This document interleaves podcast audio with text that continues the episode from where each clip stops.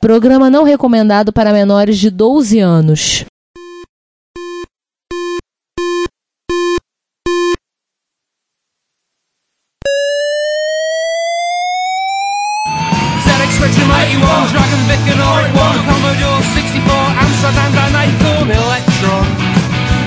Vic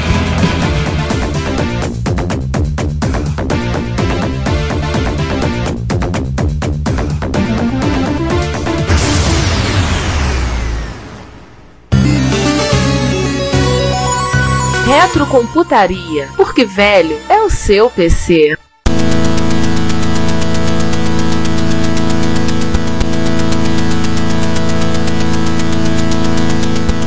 E aí chegamos em 83, né? E E assim, agora uma pausa. Agora vamos ter que explicar, sair um pouco do PET para explicar algumas coisas sobre a Commodore. é. Ah, sim. Bom, 83, vocês lembram? Apareceu uma rasa quarteirão na própria casa da Commodore.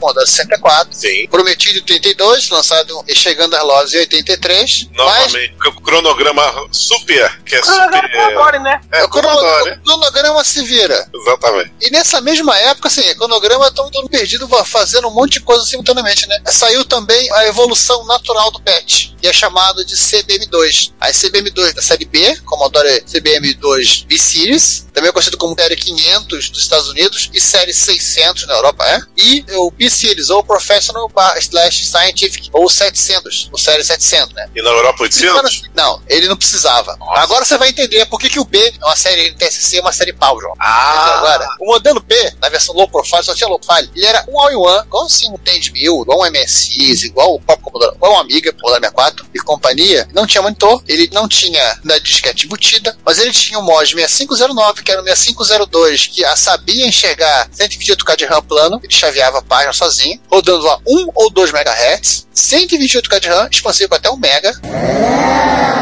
opcional uma placa com um Intel 8088 ou um Z80, todo rodando a 4 MHz. Essa máquina, João, tinha um VIC-2, por isso que ele tinha para vídeo 840 cor, né? Por isso que ele tem séries separadas de NTSC e PAL, apesar de estar invertido. Tinha um CID, uma porta E488, uma S232, um conector de cartucho e literalmente é um Commodore 64 que gritou Shazam. Shazam! Virou Capitão Marvel. com um quase 128, ou seja, aquele Mais pro 128, né? É, um 128 melhorado. Aliás, não sei se você reparou, o código dele era B128. Sim, o CBM 610 ou B128, ele era um super Commodore 64. Ele rodava CPM 86 e a Microsoft chegou a portar o MS-DOS edição 1.25 para Commodore B-Series. Ou seja, era o que deveria ter sido o 128. Era em 83. Em 83. A série P, ela assim, mesma especificação da B, ele tinha uma versão all-in-one, ele tinha uma versão estilo patch, né, com tempo tido, só que ele não tinha o VIC-2, ele tinha o 6545, 80 colunas, ele Olha aí. tinha uma versão, no caso do High Profile, teclado separado, monitor embutido, dois drives embutidos opcionais, parece que esses drives eram de 5 um quarto de 1 mega, e assim, é aquele negócio, já diria Carlos Marques, a história se repete, é como tragédia e depois como faça. A Commodore repetiu de novo essa história, duas Sim. vezes, no Amiga e depois no Commodore 128. Ela fez as mesmas máquinas. Do 128 tá notório isso, tá na cara. E quando você ana- analisa o 128, você pensa assim, cara, eles fizeram uma caricatura da série 500. Só falta dizer que o gabinete era o mesmo, causa do 128 e o Amiga Não, 500 tem um O gabinete, gabinete, parecido. o gabinete é maior, né? O gabinete é arredondado, é bonito o gabinete. Mas, se é você olhar, é, mas se você olhar o teclado Ah, não. dele, é o mesmo layout do teclado 128. Só que a série B tem 10 teclas de função, não tem 4. Caramba. É, o Amiga, pelo menos, eles só aproveitaram o gabinete, né? A arquitetura é outra, mas o 128 não tem desculpa, não. Não, mas no Amiga também fizeram a mesma coisa. Fizeram uma máquina explicitamente voltada para o mercado doméstico, né, um low profile. Fizeram uma máquina explicitamente voltada para o mercado profissional. Pra falar a verdade, isso aí permeou pela linha Amiga de cabo a rabo, do início ao final, Então. depois do Amiga 1000. Ainda não coloquei os 600 e 1200 aqui na minha lista da pauta. Isso, que era, seriam as contrapartes do 3000 e do 4000 caseiras, vamos dizer assim. É, agora que eu falei dessa super máquina, que sim, eu sempre conhecia, via essas fotos, esses computadores que a Commodore tinha lançado, mas nunca tinha me interessado em ver qual era a especificação delas. Eu me tomei um susto, a ver que elas eram superiores ao Commodore 64, mesmo ao Commodore 58, e só o Amiga, dois anos depois, iria bater em especificação. Pois é. Porque era aquela história, era a linha mais cara. Aham, Era o B, era a linha que ia vender para as empresas. sim. Então, e aliás, e César, onde e havia as mais de lucro gordas. E aliás, nesse mesmo ano, o PET ganhou um facelift, passou a ter o mesmo gabinete de canto arredondado do da série CBM2, e é, que é é chamado entre eles de gabinete esporte. Tinha botado uma foto aqui, tá? Em algum lugar tem a foto do último patch. Isso 83, tá? 84, né, César? Né, todo Pois é, né? Em 84, Cara, eu tô pasmo ainda com esse CBM2.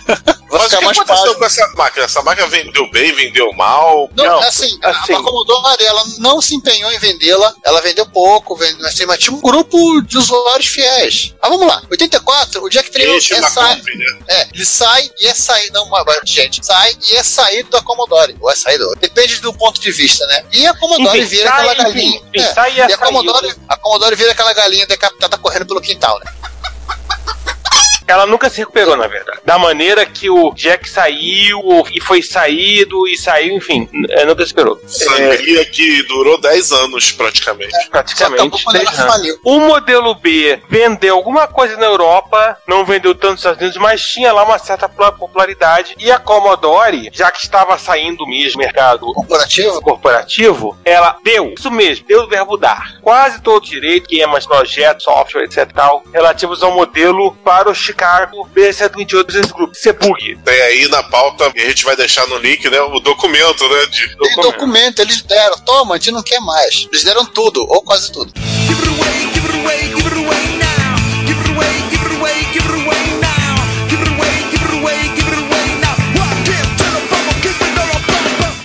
O último patch foi lançado, o patch 8096D, com drive de disquete embutido. Tem a foto aqui embaixo dele, essa, essa que tá na pauta. Que é a mesma cara da série B. É, tem versão GD com gráfico de alta resolução, além do drive. Em 86, o patch é descontinuado, Oficialmente, oficialmente, já que a Commodore tinha virado praticamente uma empresa de né, desenvolvimento de Amiga. quando eles começaram a fechar tudo, Isso. tudo aquilo que não era amiga, E talvez a única coisa não amiga que eles ainda fabricaram é o Commodore 64, que isso vendia pra caramba, porque dava dinheiro. isso dava dinheiro. Eles estavam na mesma situação da Apple com o Apple II. Eles estavam loucos para deixar de fabricar, mas não conseguiam deixar de fabricar. Não, Porque, é, não era muito, mas é assim, não era pouco, então é, também não era muito, mas pagava o leite das crianças. Não, e, não, e não conseguiram porque depois o. A gente já falou sobre isso, né? Mas sempre bom lembrar: o Commodore 64 de- depois conseguiu uma, uma sobrevida no Ocidente como um videogame com teclado barato e depois conseguiu uma segunda sobrevida no leste europeu. Ele só não foi bem sucedido quando ele virou um videogame sem teclado, mas eu acho que isso não arranhou a história de sucesso dele. Hum, até porque pouca gente lembra disso. Pois é. Mas o enfim. PET, né?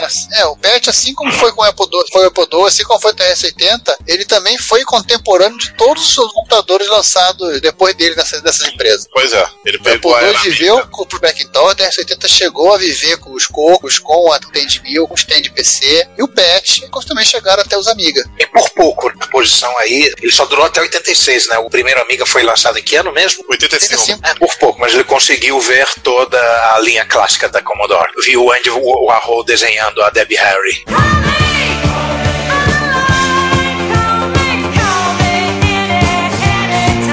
Exatamente. Sim, pode falar que na minha época não tinha essas coisas chiques de mouse. Esses 4096 cores, coisa muito Nutella. Mas o, o PET ele tem um legado forte dentro da própria Commodore, né? O primeiro legado é o Basic. I am your father.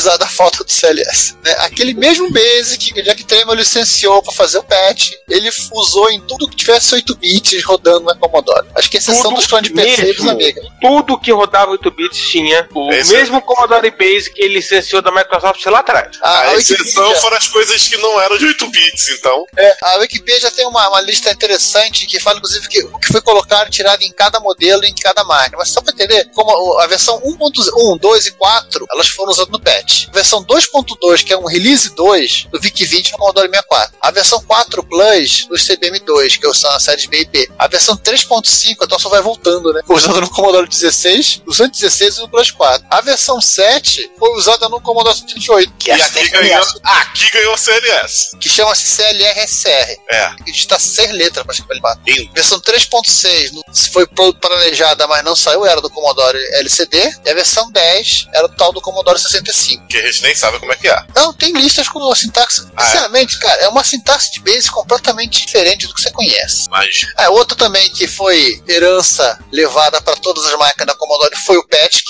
Né? Surgiu com ele só a amiga que não usou, porque a amiga era um outro bicho. É, vamos combinar, ponta a amiga era o agregado da família Commodore, É, ele foi adotado. Exato. Era, aí. ele é A agregado. porta, é, a porta IEE, a partir dos outros modelos de 8 bits, exceção do CBM2, ela foi simplificada e virou aquela coisa maravilhosa chamada IEC, que equipa VIC-20 com o 64 e da onde se espetava o glorioso 1541. Esse computador tá uma merda mesmo, viu? E as impressoras da E Commodore. qualquer outra também. coisa, né? É, e qualquer outra coisa que não fosse o cassete. Cassete no Não, o, VIC, cass- o cassete no- também tem a porta IEC, só que ele tem um conector só dele. Ah, tá. Deve ser coisa da alimentação. Ele é o dispositivo, ele é o dispositivo 7. O drive começa em 837. É.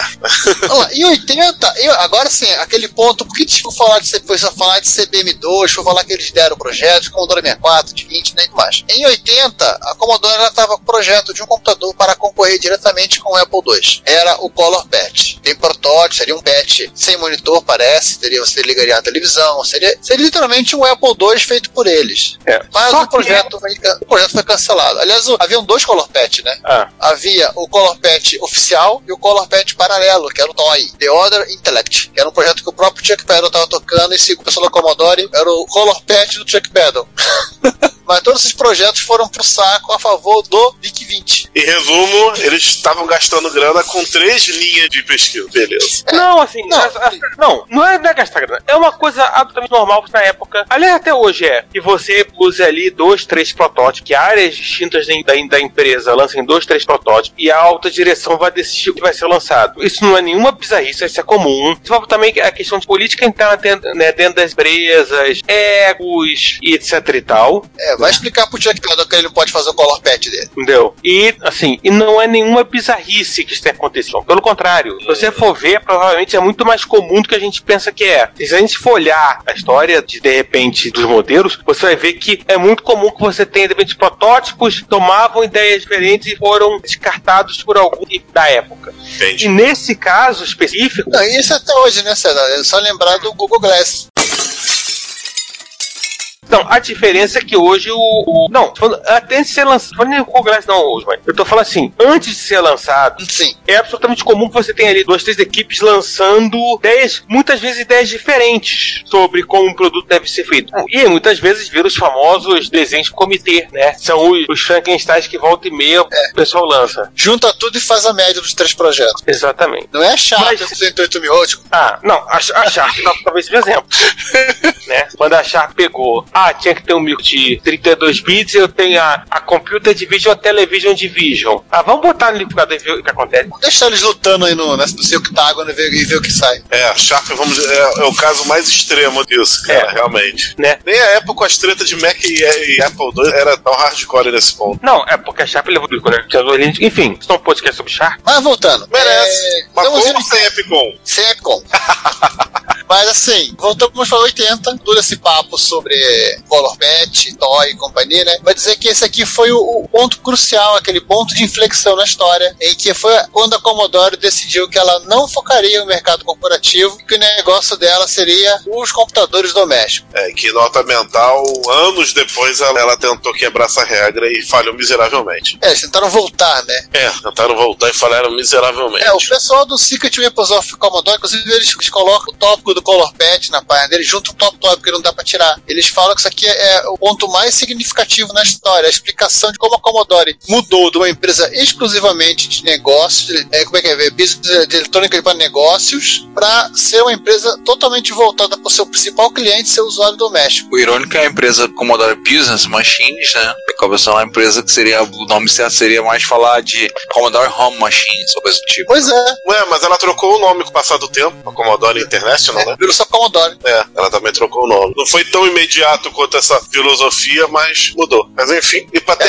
terminar, não, por que, que não agora- teve um não. modelo de 64K? Não, mas peraí, João, João. Agora tem que ver aquele momento atife. Se a Commodore resolvesse ter ficado no mercado corporativo, será que ela ia brigar com a, com a IBM quando a IBM lançou o PC? Como seria o mundo de CBM 49, CBM 20 nas mesas das pessoas? E eu acho até que, se duvidar, não teríamos nenhum amigo, né? Não, mas é, você tá falando do. outra empresa. O CBM 16-bit. Aí, João, você tá falando lá do PET 64, não teve, né? É. A gente falou do 48, 4016, os 4032, 4099, não tem 4064? Pois é, 4064. Tem? Não, Mais ou menos. mais ou menos. O 4064 ou PET 64 literalmente é um Commodore 64 dentro de uma carcaça de PET. Ah, tá. Ele é o primo do Educator 64, mas o Educator 64 não é PET 64, são máquinas diferentes. Uma coisa é praticamente uma coisa, outra coisa é praticamente outra coisa.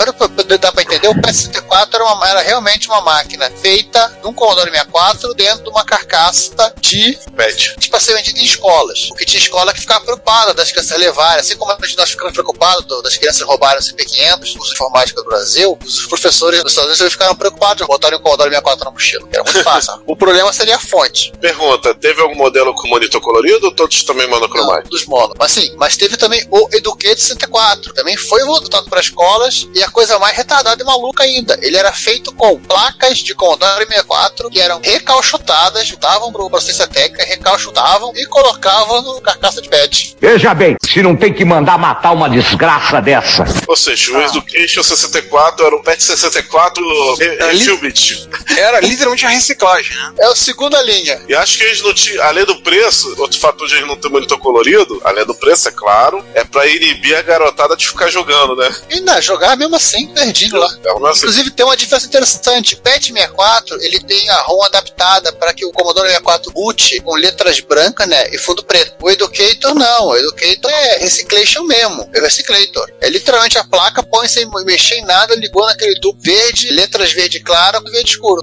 Opa! que beleza! Putz, Ai, meu. Tem que ter essas fotos nesse link aí. Tem colégio que comprou esta merda. Letra É. verde clara com um fundo verde que me lembra, sabe o quê? MC1000. Pois é. Coco também, Juan. Não, Coco é o contrário. É, Ou com a letra é preta, né? Um A é letra verde, é mas a letra é preta, né? Ela não é exatamente preta. É, na verdade, a le... preto da letra é exatamente aquele fundo do MC10. É o mesmo tipo de controlador de vídeo, só invertido.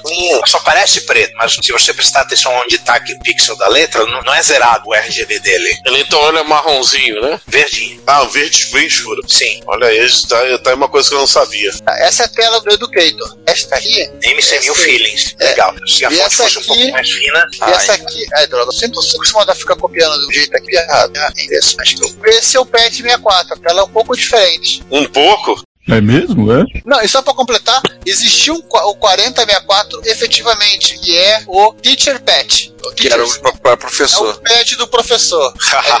Seu pet. Ai, caramba! É. Pois é, né? O, o Educator 64, eles não mudaram a ROM, tá escrito Commodore 64 é realmente na cara de pau. É o computador educativo. A primeira coisa que você aprende é que você foi enganado.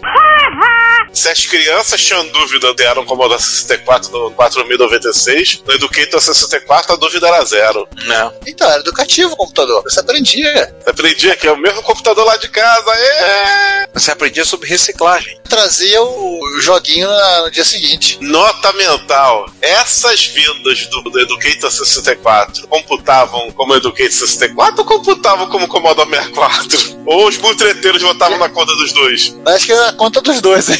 Você só faz pergunta difícil. Bem-vindo, Jack Tremel. Vindo Jack Trevor e inflando aí as vendas do Commodore 64. Mas aí, gente, o que, que é do PET hoje? Pet tem uma legião de fãs, até onde eu sei nenhum deles no Brasil, porque eu nunca vi um pet, eu saber de alguém que tem um pet no Brasil. Aliás, era exatamente isso que eu ia perguntar. Alguém aqui teve a oportunidade de ver um pet ao vivo em cores? Ele tem duas coisas contra ele. Primeiro, que ele não foi uma máquina clonada aqui. E segundo, que ele é pesado pra Pois é, trazer um bicho desse. É, não assim, será- é, não, não ter sido clonado no Brasil, eu acho que serve pra, pra qualquer Commodore. Mas tem a questão do peso que realmente é. Obtuso. É, ele até poderia ser clonado, porque ele não tem nada de mais lá. Só chips da MOS. Mas ia ser um pet versão light. Ou então com carcaça CP500. Kill it!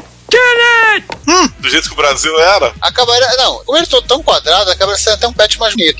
E acabar sendo o quê? O Pet Morita. é chamar o quê? De bichano. É por aí. Eu sou o Pet Mas- Morita. Seu Miyagi. É Mas, é? mas nós, vira e mexe, nós falamos do PET por aqui, né? Nós citamos que uma impressora 3D foi conectada nele. Nós citamos aquela adaptação para usar óculos da comanda. Agora uma da- pergunta. Estaria o pet os cidadãos. Cidadãos foi ótimo. Ai, que burro, dá zero pra ele.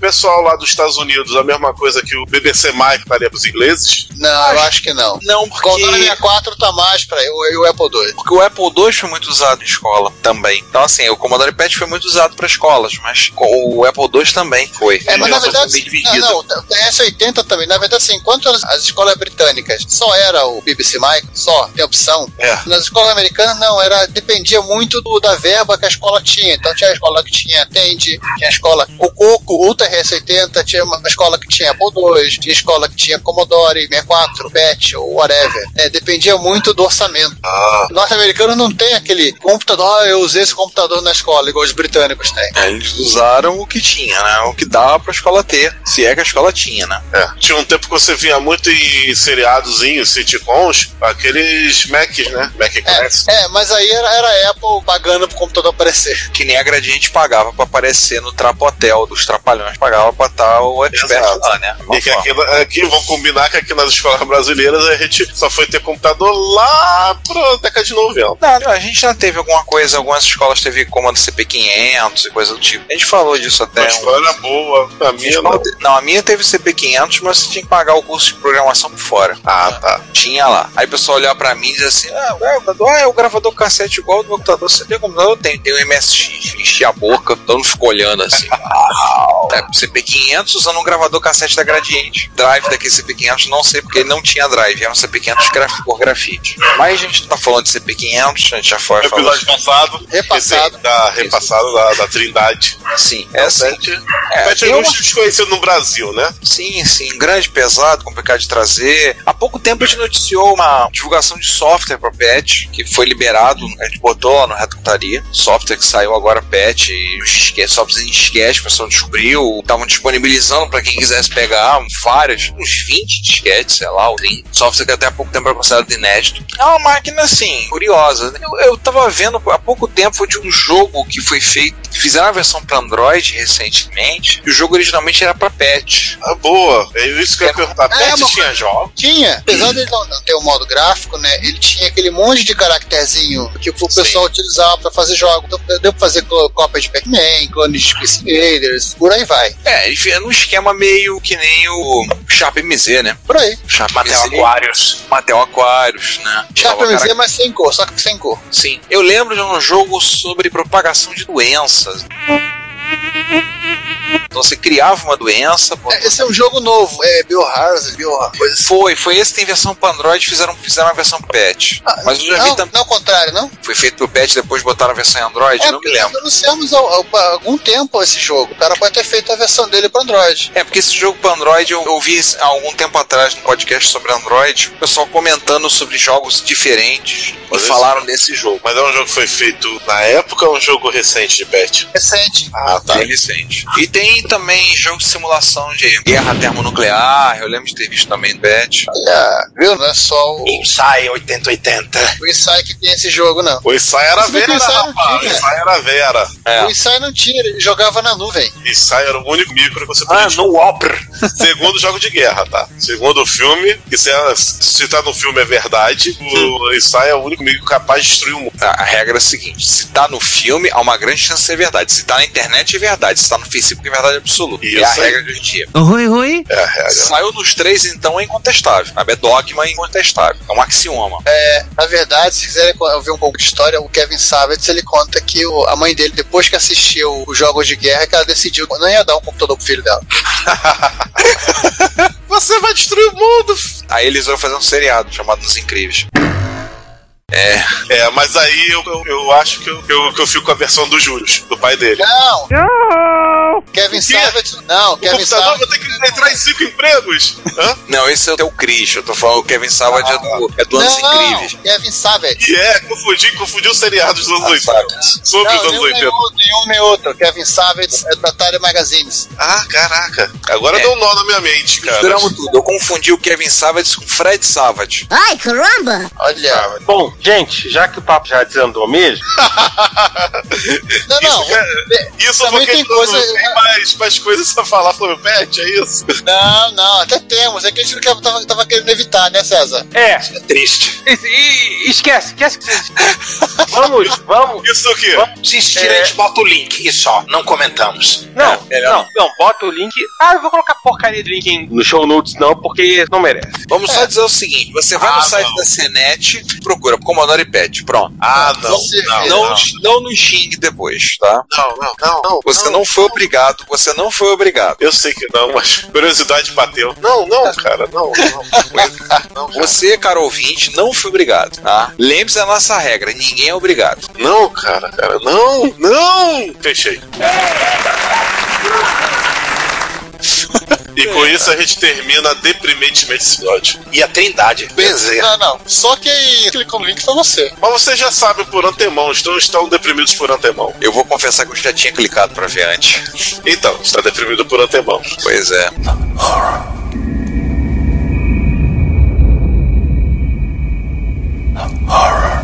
E pra terminar, a gente deu pincelada sobre ele durante os três episódios, quer dizer, pelo menos os dois, né? Que eu sei que participei primeiro. Mas vamos falar de equipamento que não é um microcomputador, mas saiu em 77 ô, também. ô, ô, João, vamos fazer o seguinte: vamos Sim. cada um fala um pouco da comparação entre três micros da Santíssima Trindade e o Atari VCS, depois virou o Atari 2600. Isso. Eu acho que cada um pode falar um pouquinho, então quem quer começar? Começa você, César. Beleza. Bom, obviamente a gente não falou do, do Atari VCS, né? Embora tenha sido o outro grande lançamento computacional de 77. Foi o Amém. Pai, o filho, Foi o Amém. Santo, o Atari 2600 foi o Amém.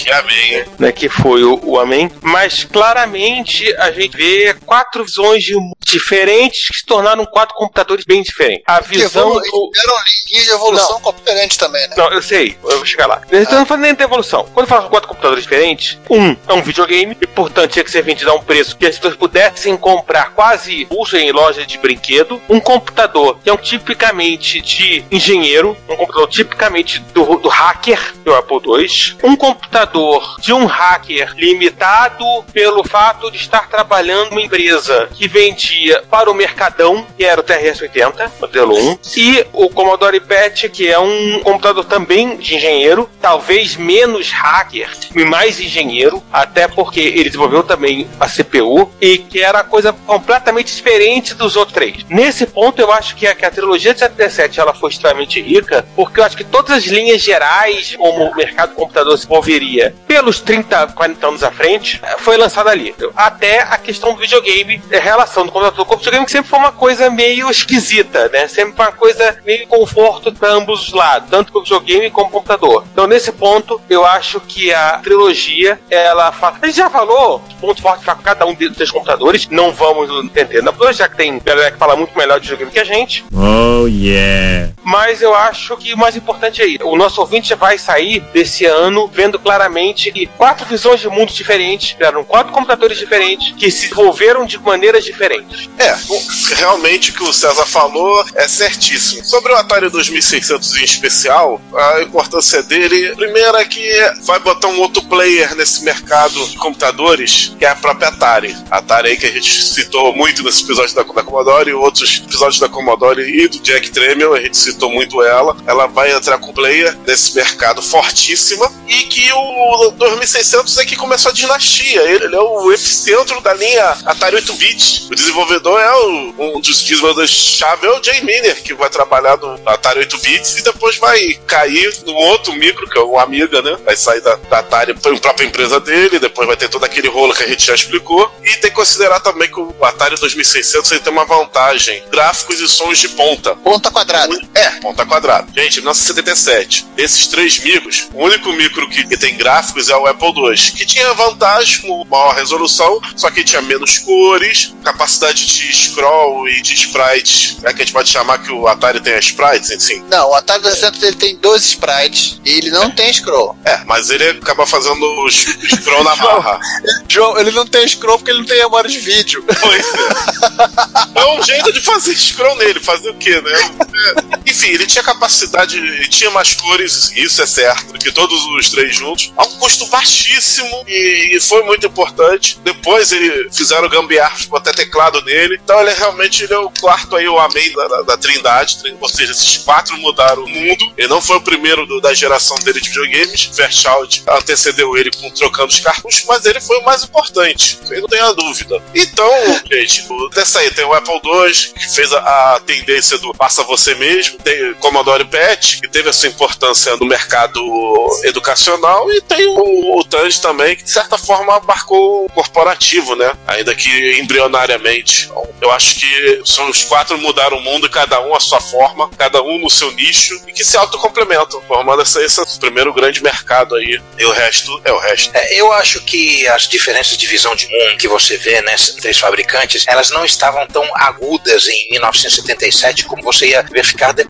Você vê tanto no quanto no PET quanto no TRS-80 aquela meia dúvida sobre se aquela coisa, o que, que ela vai ser focada? Eu vou fazer algo de, eh, super barato e massificado ou vai ser algo de ponta ou caro? Vai ser focado para o usuário doméstico? Vai ser focado para o usuário corporativo? Vai ser para o usuário educacional? Isso ia aparecer de maneira mais clara entre esses três fabricantes e outros em gerações posteriores. Nessa primeira geração do computador pessoal de 1977, você ainda não via essa grande diferença de, de foco entre eles. Ela iria aparecer, aparecer mais agudamente depois, com exceção do Amém, né? Que era o videogame que realmente era uma coisa é, radicalmente diferente. Todo dentro todo videogame é um computador, na verdade, mas ele tinha aquela coisa da cor, aquela questão de ser mais barato, aquela questão de ser uma coisa absolutamente doméstica, um appliance, algo voltado para as pessoas se divertirem, que realmente mostrou aquela outra direção que os outros três ainda não estavam tão focados, tão, tão diferentes entre si, né, na, na minha opinião. Assim, quando você pega os três projetos, tem três empresas bastante diferentes, né? Vamos falar da Você tem uma empresa que literalmente surgiu para criar um produto, ela foi constituída para vender esse produto, né? Que no caso da Apple.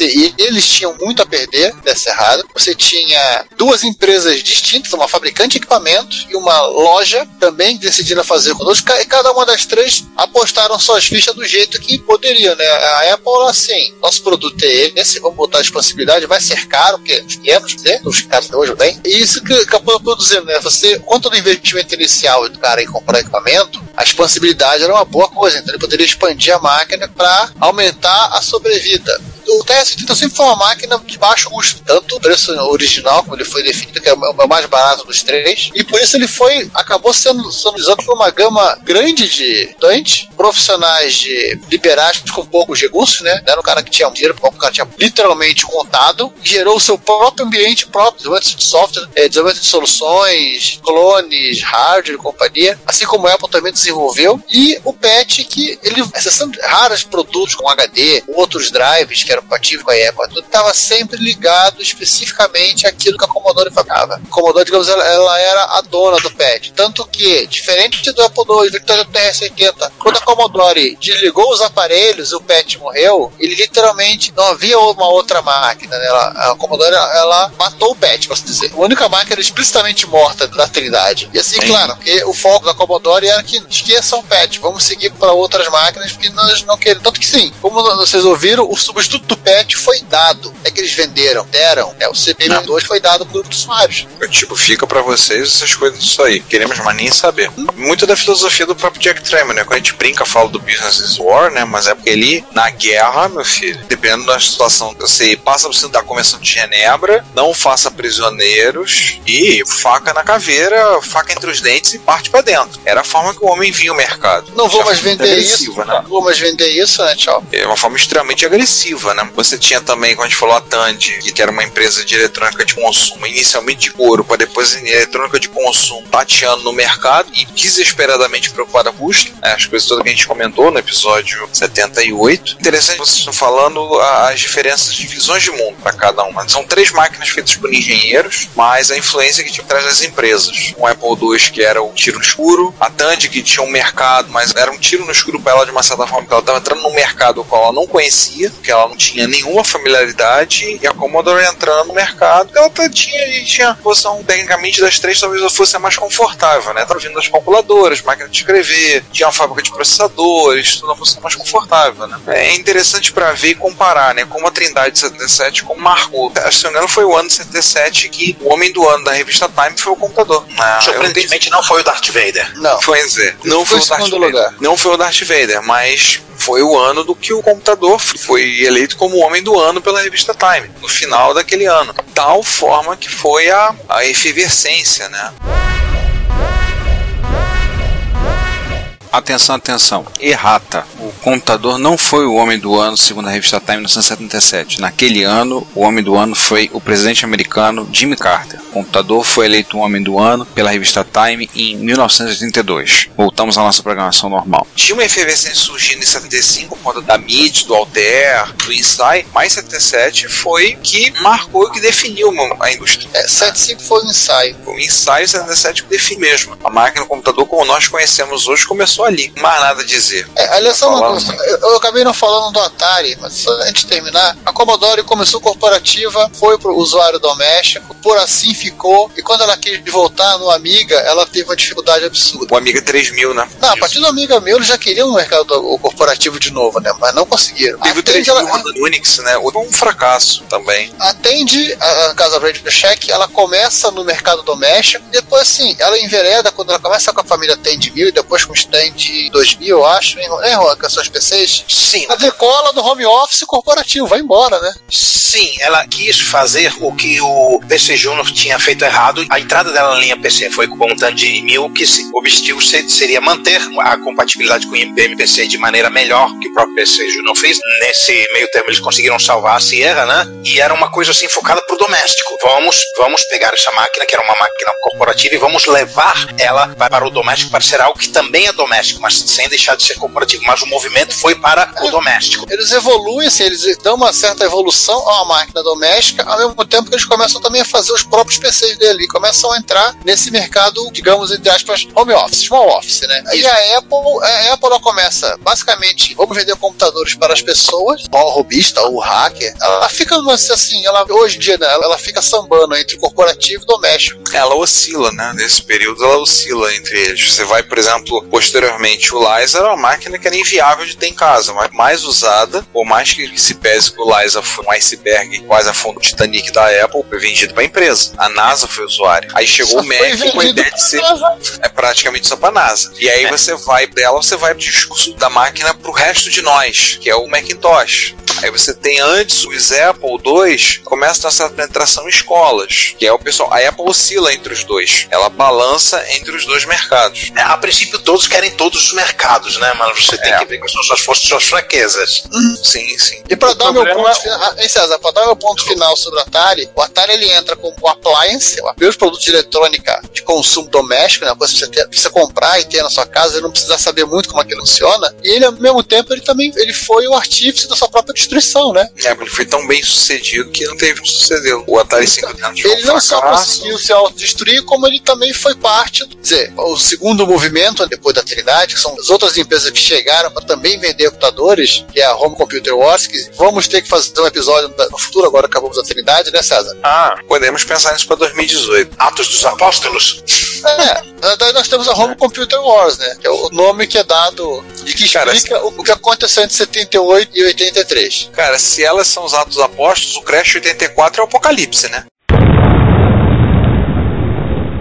É Literalmente. isso aí, é por aí mesmo. Aliás, eu vou só completar o que, que o Giovanni falou. Eu acho que nem a Atari nem os concorrentes dela compreenderam o sucesso do próprio Atari 2600. Os sucessores do Atari, isso inclui até o XEGS, Se, se se bobear até o Jaguar, lá na década de 90, a Atari não compreendeu até hoje o sucesso do Atari 2600, coisa que os concorrentes japoneses compreenderam, a Nintendo e a Sega. Sim, a Sega compreendeu mais o mercado que ela estava do que a Atari. É, eu acho que tem também o seguinte: a Atari do 3GS e tal é uma Atari completamente diferente da Atari É. 2600. do 2600. Saiu da Atari moleque, Atari de várzea. Mas aí que tá Atari burocrática. a, a Atari pós. Ah, meu Deus, qual é o nome dele mesmo? Deu branco. Bushnell. É, Bushnell. Pós Nolan Bushnell, já era uma Atari diferente que não entendia o sucesso do Atari. Da Time Warner e depois a Atari do Tremiel. Não entendia o 2600 e o que veio depois no mercado de console. Só isso. Se inventaram o mercado de console e não souberam saber o que fazer com ele. É, tu vê nitidamente nos concorrentes do Atari, nos concorrentes não, nos concorrentes e nos, nos sucessores do Atari, e o pessoal saiu copiando o que a Atari fazia. Nos sucessores ela já meteu o pé pelas mãos o pessoal só copiou. Quer ver um grande exemplo? Isso que eu falei que até o Jaguar entra nessa. Porque raio de controle tem que ter maldito controle com teclinha de teclado numérico. Pra você ligar pra casa. É ter, né? É. Isso, isso de, de estudo, né? Que esse conceito de controle é um dos piores conceitos de controle de todos os tempos. E o 5200 foi copiado pelo Intellivision e pelo ColecoVision. Aliás, fala a verdade, o Intellivision que começou, Atari copiou isso do Intellivision achando que isso era o futuro, e depois veio o raio do ColecoVision com a mesma coisa. E eles repetiram isso lá do Atari Jaguar, quando isso já estava morto e enterrado, e eles repetiram isso. E isso é considerado um dos feios do 5200. Um dos feios do Intellivision. E se bobear até dos feios do ColecoVision. É, assim, já que acabou caindo um pouco pra, pra videogame, eu acho que também tem o seguinte, João. Eu acho que no final das contas, o mercado de videogame, apesar de ter surgido mais pronto, eu acho que ele demorou mais tempo pra amadurecer, justamente porque, no final de contas, acabou entrando numa competição com os computadores, especialmente quando a, Commodore começa a iniciar a guerra do preço. Ah, e, e Então, é, né, então eu acho que no final das contas, e aí eu acho, e aí eu entendo a importância que o pessoal dá à Nintendo, particularmente no- nos Estados Unidos. Sim. A Nintendo, ela dá o amadurecimento a esse mercado. A Nintendo, ela dá o direcionamento e ela dá o que hoje a gente pensa como um videogame. Tipo, né, a partir do momento em que, por exemplo, o joypad começa a se tornar o, o modelo padrão para jogos, de joystick mesmo, Graças a Nintendo. a Nintendo- a questão dos botões, um tipo de jogo que depois, de certa maneira, a concorrência com a SEGA acabou meio que explodindo isso depois, quando entra a Sony pegando um gamer mais maduro. A coisa acabou derivando lá que vê hoje. Então acho que tem tudo isso, no final das contas. Apesar do, do Atari VCS ter surgido muito mais próximo do que a gente chama de videogame hoje, do que o Apple II, o TR-60 modelo 1 e o Commodore PET, do que a gente chama de computador, eu acho que no final das contas, a interação da indústria de computadores, que foi extremamente rápida, tem que lembrar de uma coisa. A gente tá falando no nosso podcast aí de um período de 17, 17 anos, mais ou menos, mas a grande parte que a gente fala tá lá no período de 10 anos, que foi um período de extraordinária fermentação do mercado de computadores. Foi um período que todo mundo entrou, entrou com ideia nova, entrou com coisa diferente, entrou com maneira nova de testar, né, na empresas com visões diferentes, inventores com visões, eles entram e criam isso. Ao contrário do videogame, que era um negócio que naturalmente era, era mais complicado, porque é muito mais difícil você colocar um videogame na rua, porque depende de você ter jogo pra rodar naquele videogame. O computador você pode lançar com o mínimo necessário, e na época, algum moleque ia lá e criava um jogo. A indústria inglesa começou assim. E ficou assim por um Entendeu? bom tempo, diga-se de passagem. Ele ficou assim por um bom tempo. Então acho que tem isso no final das contas. Você tá falando, ô João, que apesar, e aí, de novo, não falamos de videogames clássicos, mas é, no nosso caso é importante, porque o Atari VCS é de 77 também, de que surgiu mais pronto, mas não terminou o amadurecimento mais cedo. É, quando o mercado poderia se amadurecer, veio o crash. né? Mas mesmo no caso do Crash, o mercado de computadores, ele já estava muito mais próximo do que a gente pensa de computador hoje. Em 84, do que o videogame. E aí eu acho que no final das contas, de novo, eu vou dizer, atenção, né? Hora do, do disclaimer, né? Eu sou do lado Sega da Força. Eu comprei Sonic Mania na pré-venda. Eu tô jogando loucamente, aquelas coisas todas. Aliás, Sonic Mania é muito bom, muito bom mesmo. Mas. Tem um bonequinho do Mario onde você espeta agulhas? Não, mas a gente tem que olhar as coisas. E aí, como podcasters, como alguém que tá fazendo podcast sobre redução, a gente tem que olhar essas coisas. E sim, eu acho que a Nintendo deu um amadurecimento e o mercado de videogame acabou o amadurecimento tomando a forma que a gente conhece hoje, muito mais em 85, muito depois do computador. Porque o mercado de computador, na verdade, em 83 86, 84 já estava mais ou menos amadurecido. O PS faltava eram os computadores gráficos. E aí apareceu o Mac, depois apareceu o Amiga, depois apareceu o Atari ST. É, eu né? acho sensato que o mercado de Dessa época, só conseguiu amadurecer no final da década de 80, né? Porque enquanto o mercado de computadores entrou nos 16 bits no meio da década de 80, o videogame só efetivamente só foi entrar em 16 bits na década de 90. É. Não, não, quando, evolução de tecnologia, Ah, evolução tecnológica. É, evolução tecnológica sim, foi muito mais de- demorada, né? É, o amadurecimento eu tô falando em termos de você pegar hoje, por exemplo, se eu ligar hoje um Atari ST, com todo estranhamento, Você vai entender que ele é um computador. se, eu, se eu ligar um XT, que é de 83, os dois, É, XT de 83. um XT, aí as pessoas vão entender que é um computador. Sim. Ah, é modo texto. Se eu ligar Fairchild. um Fairchild, as pessoas vão entender. Se eu ligar um Atari, eu Esse acho. até, esse até o pessoal pega. Até, o, até o pessoal pega, até, até porque tem toda a que- questão do, do reto. Vai Mas, jogar em é, mas se você pegar um Nintendo, um Nintendinho, Ah, eu acho que todo mundo consegue entender e consegue rapidamente ali Sim. virar. Mesmo no Atari, com o famoso 40 com o botão só, eu acho que o pessoal vai apanhar um pouco pra entender. Ah, cadê o segundo botão? Cadê o terceiro? Cadê o quarto? Por que esse troço Não, é tão grande? Até, até a interface né, do Game Select, do Game Start, É. é confuso pra, pra galera de hoje que tem o botão de Start no joystick. O que eu ia falar é que a indústria de videogame teve que amadurecer na base da porrada. Senão ela acabava simplesmente acabando, se dissipando. Pois é, né? Então ela teve que se amadurecer na porrada. Uma curiosidade sobre o botão de select, botão de start, está no console, está no joystick. Você observa que a partir de um certo ponto, os jogos do Atari 2600 passam a, a permitir que o botão do joystick dê o start no jogo, né? É, justamente. Os primeiros jogos não, start é lá no start, o botão de tira para dar tiro. Tanto que eu já vi um, um fliperama, eu vi um fliperama em Petrópolis em 79 e 80 que usava Atari 2600 como máquinas de ficha e você não ia conseguir usar um tipo um demon attack nele, porque um botão de tiro você iniciava o jogo e joga de graça.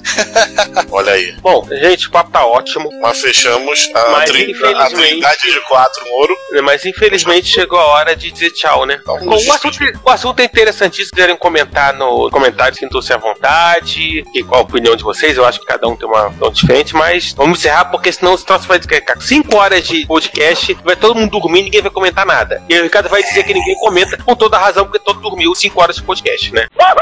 Aham. E eu peço desculpas ao pessoal pelas minhas gafes sobre a arquitetura da Atari 2600, porque realmente eu não manjo muito de arquitetura dos videogames pré-crash. Ele quase não tem arquitetura. Tudo Pois bem. é.